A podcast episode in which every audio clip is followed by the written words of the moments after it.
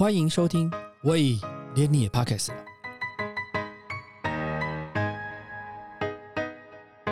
大家好，我是威廉，今天介绍一个我的好朋友邱怀轩，过去在避险基金工作，离开之后去的呃很多国家游历，最后在戏谷定居。然后他看到为什么台湾的创新价值没有被发现，所以他成立了 Anchor Taiwan。到底他看到什么？我们今天欢迎 Anchor Taiwan 创办人邱怀轩 Alisa 来跟我们聊聊她看到的台湾价值。Alisa 好，Hello，William 好，大家好，我是 Anchor Taiwan 的创办人兼执行长邱怀轩 Elisa。我想请问一下啊、那 我看了很多那个资料，说你离开了避险基金后，然后到七十几个国家，然后二零一三年定居在戏谷，发现台湾很多价值没有被看见，然后所以你就成立了 Anchor Taiwan。我比较好奇是，你真的跑了七十几个国家？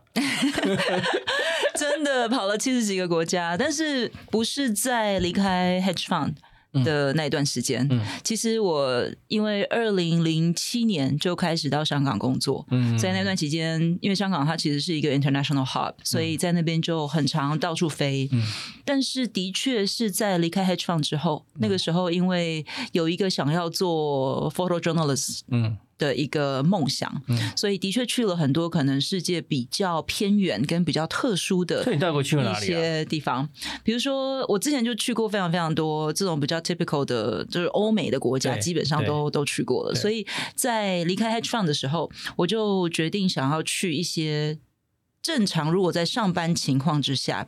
从台湾或者是香港、亚洲这边去会比较困难的，嗯。所以我那时候花了蛮多的时间在中东，比如说，哦。对，当时花了蛮多时间在不管是 Israel 现在战乱的 West Bank、嗯。约旦河西岸，嗯。然后整个埃及边界等等这个区域，嗯。那个时候也花了不少时间在东欧。嗯比如说，我当时去了 Bosnia，、嗯就是我们那个年代可能还有念过说第一次世界大战的导火线，嗯嗯 塞拉耶波夫波什么波罗的海三小国？之类的。对对对对对，那个就是呃，不管是巴尔干半岛底下的这边的，或是往上面巴尔干。半岛的火药库。是的，没错没错，所以我那时候也花了蛮多的时间在那边，其实蛮少看到亚洲人，但也在那边花了不少时间，然后也花了不少时间在拉丁美洲，嗯所以去了很多很偏远的地方。那是最后才因缘际会。去到了旧金山，在西谷。嗯那我其实是二零一四年才正式的从香港搬到 San Francisco 那边去。像你你你你到当去你都是在去中东啦这些地方的时候，你到底那时候在想什么？我那时候，我我自己觉得，可能就是 somehow 有点中年危机来的比较早的感觉。啊，我就不是，可是你在 hedge fund 很多人会羡慕啊，这种地方大家挤破头进不去，你是嫌钱太多吗？没有没有没有没有，我其实一刚开始进到这个产业的时候，也是怀抱着热情跟理想跟兴趣的，因为就觉得我就我当时做 convertible bonds，、嗯。就是可转换公司债，整个亚太区的交易。那不管是面对这个产品，因为它是一个很特殊的产品 hybrid，、然后面对全球市场的瞬息万变，其实有非常非常多的挑战。嗯。但是我觉得最后驱使我离开的很重要的一个原因，可能是我觉得我看到我身边大多数的人，不是所有，但大多数的人在这个产业里面，其实我觉得它金融产业很多的时候是很容易会把人性最险恶跟勾心斗角，就对这一面吸纳出来的一个产业。然后我觉得胜胜不会大家都赢嘛。不会大家都赢，对。那很多的时候，其实大家有不同的出发点，就很容易会有一些很比较黑暗面的东西出来。嗯，嗯很正常了。，对对，所以其实我我到后来有去可能了解。我当时的工作，在整个我最终想要做的事情里面的一个重要性跟意义，可是，在那个时候，可能还相对年轻的时候，其实我并没有看到那样子的一个角色跟定位，所以当时我就觉得很痛苦，我就觉得的确收入很好，嗯的确可能有蛮多人很羡慕的嗯一个 title 也好，生活等等之类。可是我觉得我后来越来越迷失，越来越觉得说，嗯这真的是我一辈子想要做的吗？嗯就是我可能的确呃赚了不少钱，嗯但是我对世界带来的价值跟意义是什么？点点点点点点，我就说中年危机来的特别早嘛。嗯嗯嗯所以后来我好不容易下定决心，想要去寻找这个答案。嗯我当时还没有答案，嗯但我那时候有一个算是 catalyst，就是嗯我很喜欢摄影。嗯那我过去，因为刚才也提到说，我过去本来就到处都会去很多的地方。嗯我过去的摄影可能就是那种 travel photography、嗯。啊，我去到一个地方，哇，好美哦！这有一个教堂，嗯。然后我可能会什么三更半夜就起床要去拍一个完美的完日出，就是没有人的呃这类的对，或者是一些 eye candy 的有好吃的东西、嗯。等等之类，然后拍的也很多，嗯。然后开摄影展啊等等嗯之类这样、哦，所以你开过摄影展？开过，而且还开过不止一次。哎呦，你蛮伟大的，有 没有没有，现在随时大家都可以开摄影展，对，什么都真的真的哪有可能？没有人要来啊！真的。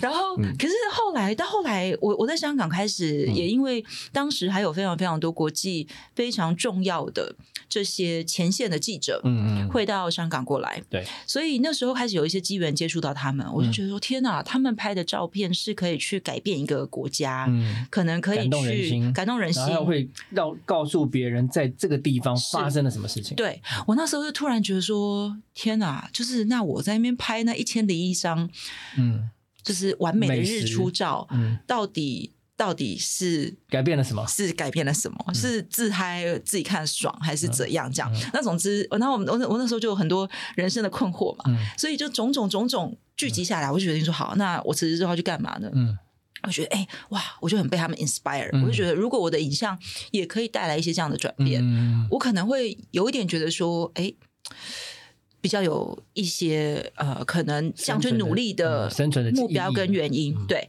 所以那个时候其实我在。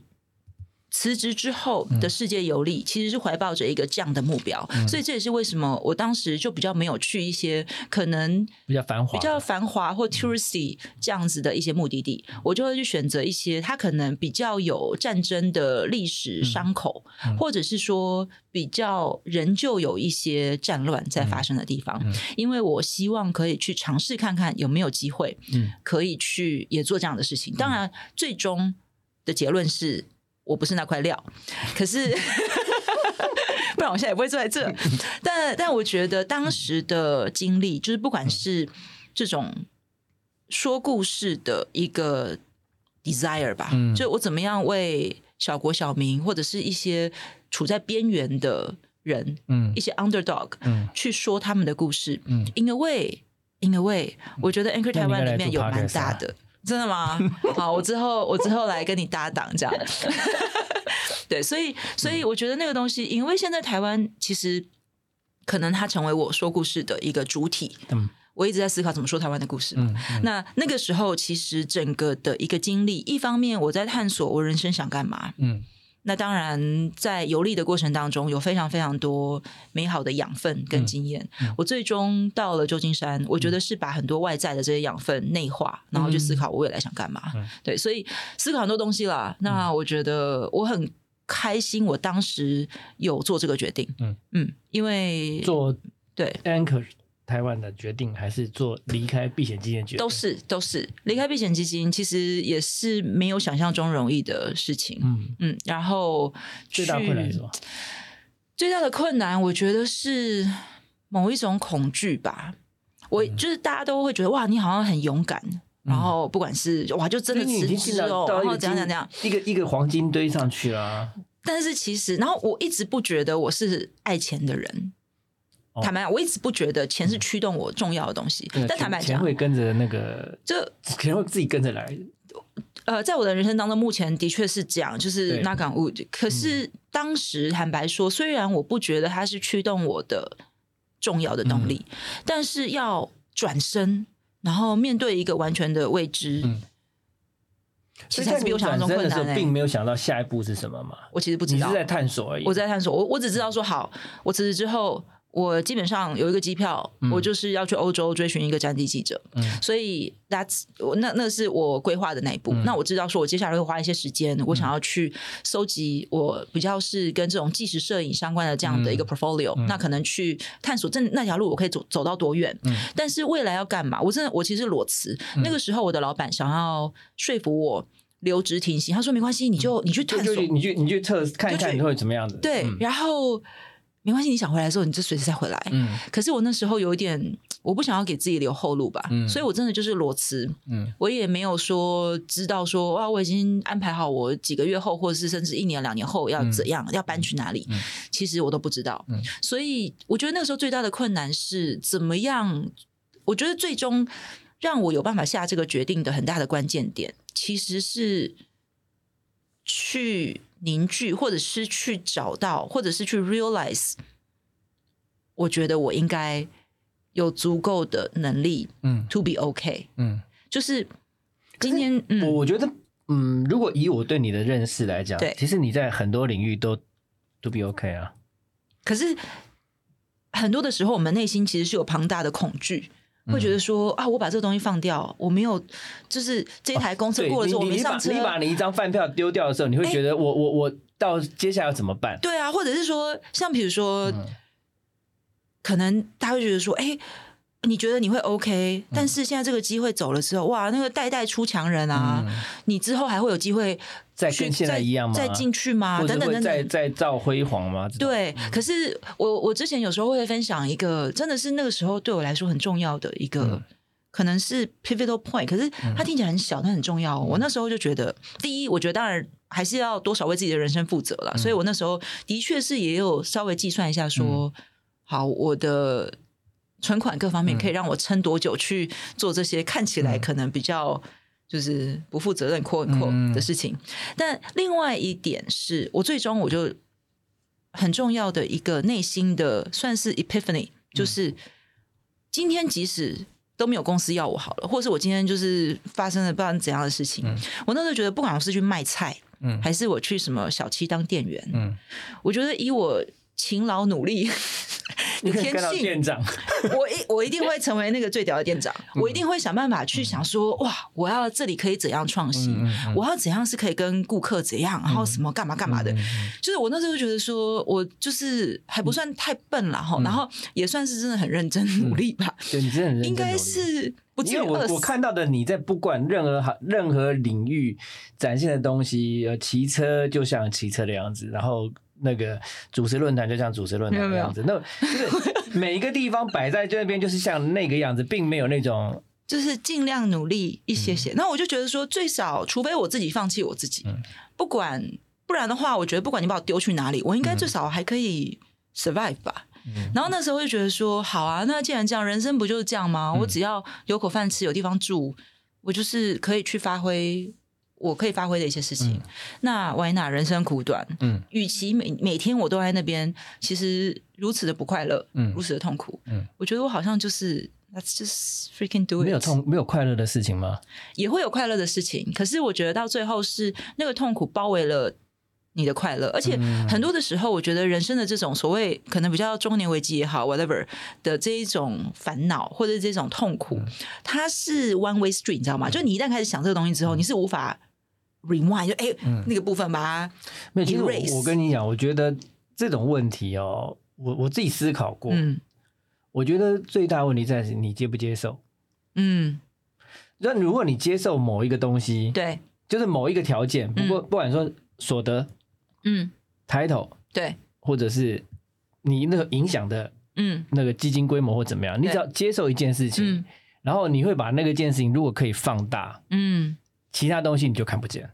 是就是一个 prioritize 嘛，你你什么东西对你比较重要？对对对对。对对，那如果你你如果会发现说你没有挑不出一个东西放大到可以把那些所有不想要的东西盖住的时候，那就会受不了了。没错。那可能对我来说，的确就是光是钱或光是 title 对我来讲已经不够。然后，所以那时候我就觉得，Oh my god，每天越来越痛苦，每天越来越痛苦。然后那个会一直侵蚀。没错，然后就每天觉得是不断不断的在耗损。嗯然后你老板不断给你加薪，反而对我来说更加更加因为你就你就你的那个压力，你的不要不是说压力，应该是说对你来讲，那不是你快乐的地方。对对，没错。所以快乐的给你给予的快乐不对变。不对边，不对边，但是也还是后来发现，其实还是很重要，因为也是要有这些东西，我才后来去做。很多人 很多人都会讲说，这个钱怎样怎样怎样，还是很重要，还是很重要。基础基础条件是像像你在呃，你那时候离开的时候，呃，发现是跟你人生的目标差很远嘛，所以有些时候可能厌恶资本离开，后来离开资本市场之后，发现说，哎，其实你的天命还是离不开资本嘛。嗯，那你也引述过詹先讲的一句话，说太晚中的资本市场是。他最大的后悔的地方，就是 PC Home 的对对对对张宏志先生。嗯，那你觉得资本市场对你来讲，资本市场到底是什么？对我觉得这个很很妙哦，就是的确，我那时候有时候我我说我自己是曾经是华尔街或资本市场的叛徒，因为我那时候真的觉得说来 whatever 就唾弃他，我就我就觉得说，而且那个时候其实刚好也是整个。One percent versus ninety nine percent，就是整个的那种华尔街的这种运动啊，等等之类。我那时候觉得，我我去环游世界的时候，我去我都不敢跟人家讲说我以前是干嘛的，我都怕人家唾弃我，你知道吗？对，所以那个时候曾经我有一度是非常不想要跟那个世界有所挂钩。题外话，插话我一句，对，你在那个旅行的时候会去看指数吗？不会，都不看，不看，不看，可以做得到，完全可以做得到。哦，对，哎，这是蛮厉害的。我真的就不看，我真的就离开那个世界。对，而且我我都不想让人家知道我以前是干嘛。嗯，然后，但是为什么绕了一圈？嗯，我觉得可能就是从资本市场的极右端吧，因为我以前真的是那种还不只是右端哦，因为你那时候资源很多嘛，资源很多，然后我们又是 hedge fund 算是资本市场里面的 buy side，等于说以业界的话来讲，可能大家比较通俗一点来讲，算是甲方，我们是客户端，嗯所以基本上就是哇，就是。真的是也没有到呼风唤雨，可是就是有的资源跟各方面。尊敬，不敢说尊敬，最少他们会因为有一些目的，所以会对你非常的好，嗯，或者是希望你多买一点，希望你对透过他们对多在他们那里下单等等等等等等之类的，对。那但是我后来其实是完全到了资本市场的极左端，嗯，因为我后来不管是那个时候在游历世界的时候。要做战地记者没有战做成，后来其实去跟一些非营利组织合作，开始做一些纪实摄影，然后到后来搬到了旧金山之后，跟一些基金会合作等等之类，去开始看到整个资资本市场极左端的运作的一个方式，这个实际上的经验。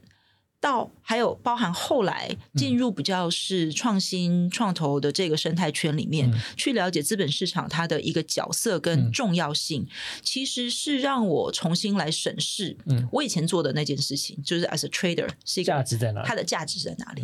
后来我就发现说，其实资本市场或是钱，它本身是中性的一个东西，嗯嗯，我觉得是人性的贪婪面跟很多的东西，让我们忘记了它的一个。价值跟他可以扮演的角色，那不管做什么，其实任何的一个创业家，你最终要成功，你就是必须，而且要你如果要有办法可以做全球的一个扩展，势必必须要有资本市场的一个扮演的一个角色。对。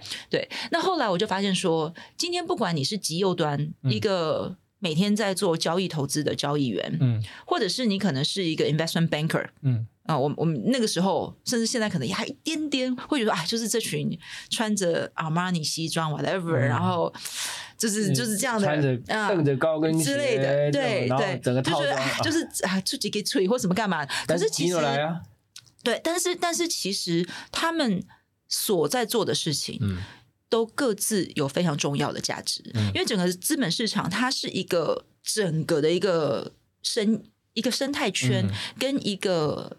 算是某一种链，嗯，你中间只要断了一环，其实它就没有办法转动，对，所以你今天没有后期这些交易员在那边做交易跟投资，没有 liquidity，嗯，其实前面的动不了，对啊，你你前面的整个你那边讲募资，你这边干嘛干嘛，其实到后面他就是你印的一大堆股票，他根本没办法换钞票，对，那你这个东西当然你这里这一端卡住，前面就不可能有办法上来，所以后来我从整个的 hedge fund 到前期那个 non-profit，哇，我那时候多认真努力啊，然后去帮他们募款，募了老半天。我想说 shit，哎，你们这个节目可以讲，可以。我们不是我们不是那个什么金钟奖。然后我那时候想说，天哪，我我那时候真的很认真努力耶。对啊，然后我想说，哎呀，那怎么怎么？当然，有很多非营利组织很很会募款啊，很强啊，很多钱的。但那时候我就看到说，嗯。好像我过去对于资本市场的认识太偏颇了，嗯嗯，然后没有看到它的全貌。但是你说非营利组织这点，我是他们创造出一个很好的 image。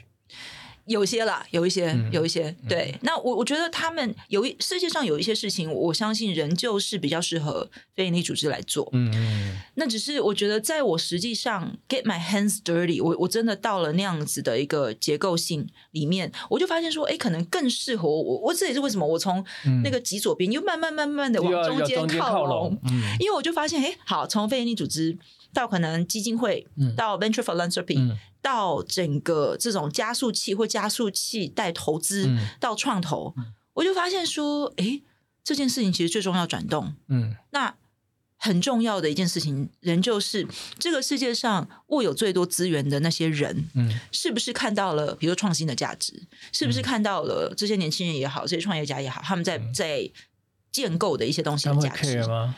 我希望有更多人 care。这是我们在努力的一件事情，但是重点就是说，如果他们不 care，整件事情就那努力的人就他会愿意出钱呢？他是看在钱的份上，他会是出钱是，但是他有没有 care 这个创造了什么？我相信大多数不 care。大多数我觉得他是可能 great to have，嗯，但我觉得其实他慢慢慢慢有在转变了，还是有一些人是 care 的。当然，我觉得这个东西最终，我觉得 care 钱并不是一件。完全不好的事情，对，只是说，哎，除了 care 钱以外，我们能干嘛？嗯，我们应该干嘛？或者说，这两件事情是不是真的那么的 mutually exclusive？嗯，它有没有可能稍微有一点点的平衡？当然，这是理想了哈。那我们每天每天还是会面对蛮多的 reality check。对，不过就讲回来到说，为什么那个时候从离开到这些经历，到最后，因为又进入了创新生态圈里面，开始去理解到。其实资本仍旧是如此的重要，嗯，不管是我们鼓励更多的人去创业，啊，女性去创业也好，各方面，那 eventually，你你仍旧是需要资本的力量，所以我就发现，那我过去的这些经验，还有过去的可能一些人脉跟资源，其实更应该要去好好的要看怎么样让他们可以有。对的一个发挥跟好的一个发挥，所以对啊。可是我我必须讲是说，你已经在旧金山，然后在西谷的地方，我我就讲一句比较俗气的话，它就是一个全球最大的菜市场。嗯嗯，各种菜色在里面都有。对，你为什么会想要挑台湾的菜？对，你在那边如果要做你要做的事情呢，其实那边有很多舞台很大，对，而且充足的资金是。然后足够的 source，对那些呃创新的技术啦，那或者是像现在的这些虚拟货币啦，或者是各种不同链 AI，或者是那个这种全部东西都在那地方找出来的。嗯，旧金山诺戏谷，它就是一个世界的一级战区。是。嗯，不管是菜市场，对，到最顶级的超市，那是开玩笑啦，对，都都都有，对。对，的确的确也有菜市场的部分，因为的确也是有蛮多的 noise，但是的确，全世界可能最 competitive 的，不管是投资人、创业家。世界五百钱也在那边，东西也在那边，资源在那边，然后素材在那边。其实没合起来，或者是要把它组成一个有价值的东西，要实践你的理想，应该是更容易的。是，那我觉得这个可能就会回归到说，好，那什么是我的理想？对，因为我那时候离开 H 放的时候，其实是坦白讲，我我我觉得我很迷惑，嗯，就是到底到底我的理想是什么？我我要干嘛？我可能有生之年好了。我到底要 dedicate 我的时间跟资源去干嘛？嗯，那那个时候我刚到西谷的时候，我简直就觉得哇，Oh my God，嗯，有点如鱼得水。我觉得这个地方的人真的是哇，我好像跟他们有一种某种共通的语言。对，就算说在那一个生态圈里面，这个产业里面，我还是一个 baby，我还有好多东西要学。可是我就觉得说哇，原来这个世界是有这群人，很多珍宝在那边跑出来。对。对，所以我是受到极大的震撼跟感动的。我真的就觉得说，Oh my God，我来对地方了。嗯，但是呢，在那边的时间，我觉得我吸收了非常非常多的养分。嗯，同一个时间也有很多很多的反思。嗯，第一，我看到世界五百强也好，全世界最厉害的这些投资人、创业家都到那边去，是不管是取经，不管是竞争，嗯不管是想要有一席之地，或是改变世界等等等等等等的，非常棒。嗯但同一个时间，其实戏谷也不是一个完美的地方，当然，当然没有没有人没有地方是完美对的、啊，，没错。那我反而在那个世界算是创新的一个一级的殿堂，很多的时候，嗯到后来，somehow 我一直在思考跟自己的家乡、跟台湾有有关的事情。嗯为什么呢？我举个例子，因为那个时候我离开了极右端，嗯其实除了创新创业以外，另外一个我大概在同一个时间接触到的东西叫做影响力投资，嗯就是 impact investing。现在大家讲讲的。就是如火如荼的所谓的 ESG 啦、对 UN SDG 啦，对现在最近在开 COP twenty eight 等等相关的所有这些事情，嗯其实是我大概在十年前，甚至十十年前多一些，嗯就开始在接触这些东西。可是其实你在讲影响力，嗯，你在讲要改变世界，嗯等等等等之类的。Eventually，你必须要去，可能还因为需要被影响的事情蛮多的。嗯，你今天是要去救北从哪里开始着手？，对，还是你今天是要去救这个呃非洲没有水喝的，还是这个女性的议题等等的，就很多很多的领域嘛。当然，那毕竟我们人生资源、时间各方面都有限。嗯好，那我要 care 什么？嗯那因为那个时候，我其实不是已经要追求一个哦，我要赶快再去找一个工作，嗯或是我要赶赶快去干嘛？我是真的很认真的觉得，哎、我要好好的来思考一下，嗯我未来到底要干嘛？因为我我如此的迷惘，所以那个时候，其实，在边做边学，然后再去观察，还有就是在实际上经营到那个生态圈的整个过程当中，我就开始思考说，好。哎，我我的确也曾经去帮什么非洲的女童募款啊，然后这种 climate change 很多东西都很重要。嗯但 eventually，我觉得有一件事情是对我来说，我一辈子会关心。嗯那世界上可能除了少数特别的一群人会去做以外，不会有成千上亿、更多更多的人也都会来做的，就是跟台湾有关的事情。嗯所以那个时候，我一方面我就看到，哎，大家都一窝蜂的去戏谷，它其实并不是完全的没有缺点，嗯可是它凸显了，或者是说他知道怎么去运用它的优势，嗯在那边的整个生态圈。创造了他之后可以转动的很多很棒的事情。是，那我在思考的一个点就是说，那属于台湾的优势跟价值是什么？还有另外一个就是，可是没有长在、没有长在那边的，就一定有他没有长在那边的理由嘛？但是没有长在那边的，我觉得会有属于自己的生态圈的样貌，对跟自己的样子，对跟自己的一些优势。对只是我们可能还没有找到对的方式去让它开花，嗯或是我们可能还没有找到对的方式去说属于我们的故事，嗯或没有找到对的方式去更加参与全球嗯那个顶尖 level 的对话。所以那个时候我就在思考，哎，好，那我自己身为在台湾土生土长的孩子。我要怎么样可以去参与跟促成这件事情？嗯所以这也是为什么后来，其实我的思考点比较不是说，好，在那个时候我要怎么样去做一个可能马上可以，不管是赚最多钱、募最多的资，嗯或者是说抬头最漂亮嗯的一件事情，因为我已经知道，在我上一个挣扎的过程当中，我已经知道那个不是我的 priority。对我，我觉得对我来讲最困难、最有挑战，而且最有价值的事情，是真的去厘清我到底想干嘛。嗯然后我所有的资源，或是我真正 care 的是什么？那这个我觉得那一段时间的一个讨喜吧，还有就是说我我真的是花蛮大的力气去寻找那个答案。我很幸运有那样子的一个，我觉得是一个 luxury，让我去经历那一段时间的挣扎、跟痛苦、跟不断的自我检视。嗯因为当时很多的后来讨喜出来的答案，我觉得是支撑我走到现在嗯很大的一个原因。嗯嗯，N 哥台湾是你的答案吗？Anchor Taiwan，我不敢说它是我的答案，但是它绝对会是这个答案里面很重要的一部分。嗯，它是一个那也平台嘛？对，它是一个平台，嗯那它也是。我觉得在当时的时空背景下，以及到现在的时空背景之下，嗯我相信以我的不管是过去的人生经历跟背景，它可以让我去做一个最好发挥，嗯跟带来我希望看到的改变嗯的一个重要的一个媒介跟平台。像 N 哥台湾，你有三个原则，比如说呃，追求跨境的连接，然后嗯创新的精神跟使命，还有价值的导向。对，这到底代表什么意思啊？那个时候我在搬到旧金山的时候，我就在思考说，好，那我现在到底要去干嘛嘛？嗯。我就在思考说，我今天我那时候有一个愿望，就是我今天不管是去帮人家工作，嗯。还是我自己创业，我那时候当然还没有创业快台湾，可是我在寻找这个答案的时候，嗯。我就在思考说，哪一些元素是不管我今天开头是什么，不管我人在哪里，不管我是做什么，嗯。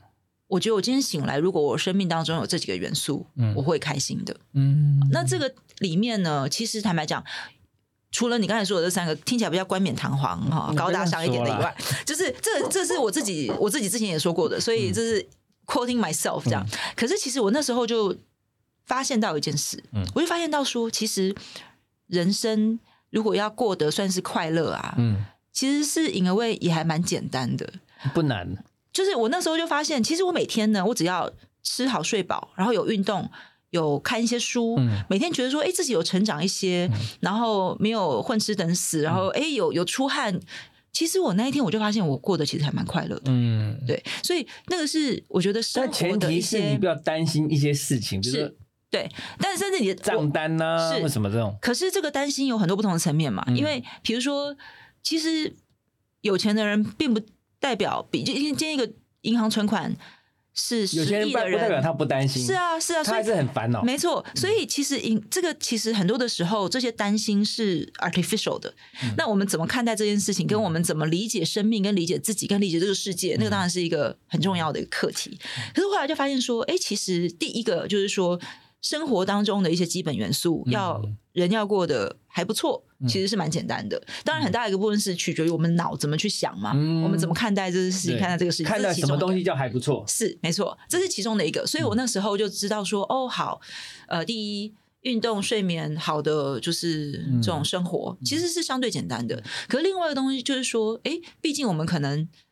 还没有觉得，我就是每天只是在那边运动，而不做其他的事情。那我要工作，要选择一个领域的话，我要干嘛？嗯我那时候就觉得，好，让我来好好的可能认识一下自己。嗯到底哪一些元素是我擅长的，或者我我真的是在意的？嗯所以我觉得是去透过很多过去从小到大的一些经历，嗯去可能抓出刚才你说到的这几个元素。嗯第一个，我就发现我我是一个蛮喜欢创造的人。嗯所以，为什么 entrepreneurship 跟 innovation 嗯对我来讲很重要？因为我就发现，你今天把我丢到一个可能既有的组织，然后让我去负责，比如说，也其实非常非常重要的一个方选，比如说 compliance 好了，嗯你就是监管，嗯，或者是这种，就是这个很重要。持维持营运对营营对营运的这个状态。，对，可是那个不是我的热情跟擅长所在。我发现我的其实你不用花那么大力气就可以做，就是，哎，没有哦，我觉得那个事情其实是很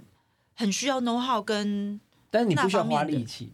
哦，对我我我想要找的是，我不我比较不需要花力气，或者是嗯就算我要花力气，可是我做的很乐在其中。嗯，就算是其实是其实说你可能应该是这样讲的啊。你花力气，但是可以达到你的对价值的时候，你很开心。没错可是你不，花力气呢？可是它的 benefit 很高，可是你又不太想要。你是说就比如说，哎，做一个管理职，然后呢，人家有固定的架构。对。然后举个例子好了，比如说像呃某某店，对。某某店这样，其实你去了当一个人事主管，对，他的制度就这样，你也改变不了太太太多东西，你也引进不了新的制度，什么东西，嗯。人事评鉴他都已经稳定了，所以嗯你在那边只要花一点点东西盯着，大概就是照规矩走，可是你可能不想要，我觉得有一些人的天分是做那一件事情，嗯。因为我觉得要把那件事情做好，其实也不是容易的事。是。就是你要有办法可以去在既有的框架底下，然后去管理人等等方面。其实我觉得它是一件其实很有挑战性的事情，嗯。只是它就不是我的兴趣跟热情所在。我觉得我我那时候就发现我的兴趣跟热情所在是开创，嗯。所以这也是为什么后来我我发现了这个 entrepreneurship、嗯。innovation 的这个世界，嗯我如鱼得水嘛，因为我就发现嗯我就是很喜欢开创你有看。到每天看到新的东西嘛，对，我很喜欢 build 新的东西，我喜欢对从零到一，从然后跟人无家谈新的东西，，对，从无生有，然后我我可以有办法有一个 vision，可以嗯看到说这件事情现在虽然还没有人看到，可是我可能会看到说，哎，这个东西可能性可能是什么？那可能再结合一些执行力，嗯跟创造力，可以让我去把那个东西从零到一开创出来。所以这是第一个元素。那第二个元素是，我就发现说，我的人生好像除了钱以外，需要有一些其他的东西，就是钱是基本盘。当然。那我们还是在做这件事情的过程当中，希望是往对的方向做，希望他找出了对的商业模式，所以钱随之而来。可是光有钱对我来说已经不够，所以这是为什么我里面有 mission driven 的这个导向，里面他必须要创造一些除了钱以外的价值。这个对我来说，我不知道三号就是我天秤座，就是那种公理正义各方面的那种价值导向的东西，要有一些 balance。对，这是另外一个。那再来呢，就是我发现我非常的。喜欢也还算蛮擅长把不同文化的人都在一起，因为我本来因为去了最少少说也七十几个国家嘛，就就觉得说，哎，我好像真的是很 enjoy 这件事。你有参加过你参加过你两次的那个那个那个那种线上 meeting 的时候，就是把那完全的不知道在哪里的出现的人就放在一起嘛。我就我就觉得说，哎，好像这是我某一种 calling 哎，我我就也刚好也喜欢也擅长做这样的事情。那台湾是一个岛国嘛，我们本来也有热情。嗯，我因为找到了喜欢的事情，就会有热情啊。每个人我相信都是对某一些事情有热情。我觉得不是每一个人对这种事情他会觉得，嗯，你这样找我来干嘛？是，嗯，对，他会这样子。所以你需要一个热情，不断的，嗯，推着这件事情走。就是你如果找到了，我觉得你找到了真的很适合你的地方，你再从中得到了反馈，得到了成就感。像你录 podcast，我相信你也是有热情，不然不会录了一百多集还 继续，真的是周更太强了吧？所以，所以我觉得每个人如果有，我觉得每一个人像一本书，是啊，那每个人每一个人就会告诉你他的世界是长什么样子啊？对。那你现在读了一百多本，对，还持续读下去，而且各种不同的书哦，是。有导演啊，像你这样的，我还来过 A V 旅游，我知道，我有听说，我就想说，哇塞，我很难跟这样子 episode compete 耶。那我觉得都是人啊，是啊，没错，没错，对，他没什么差别啊，嗯嗯，其实我觉得像我我在做。现在比较没有空，真的做很多就是 photojournalism 的东西。可是像比如说我在游历世界，在拍很多故事的时候，对我来讲也是每一个被我拍摄的人，他今天就算是在什么秘鲁的偏乡卖菜的大神，或他可能是什么在巴西的一个八十几岁的裁缝老阿妈，或者是就是各式各样的，他们也都是像一本书，就他的生命故事啊。对对，没错，他也是用他的生命，他用他的努力在活啊。对。对，那我觉得也许不是传统的，大家讲说哦，那个人哦是什么？可能是总统，可能是总经理，可能是董事长，可能是有钱人，可能是怎么样？可是他就是卖菜啊，他就做他的事情啊。对，然后从中其实有很多很多的学习啦。我觉得真的是在那个过程当中，我自己有非常多的的学习。很多的时候，你看到的跟实际上的中间是不是有不一样？所以不断不断，我觉得是在累积，真的就是对世界跟对自己的一个理解吧。谢谢 Elisa 跟我们聊到她所看到华尔街资本市场跟世界的脉动。下一集她将跟我们分享台湾未来的创新价值与 Anchor Taiwan 二零二四年的计划与目标。感谢你收听，喂，连你也 p o c 了。如果你喜欢我们的节目话，请记得帮我们按赞、订阅、加分享，也欢迎留言告诉我们或者是想听的主题哦。谢谢你。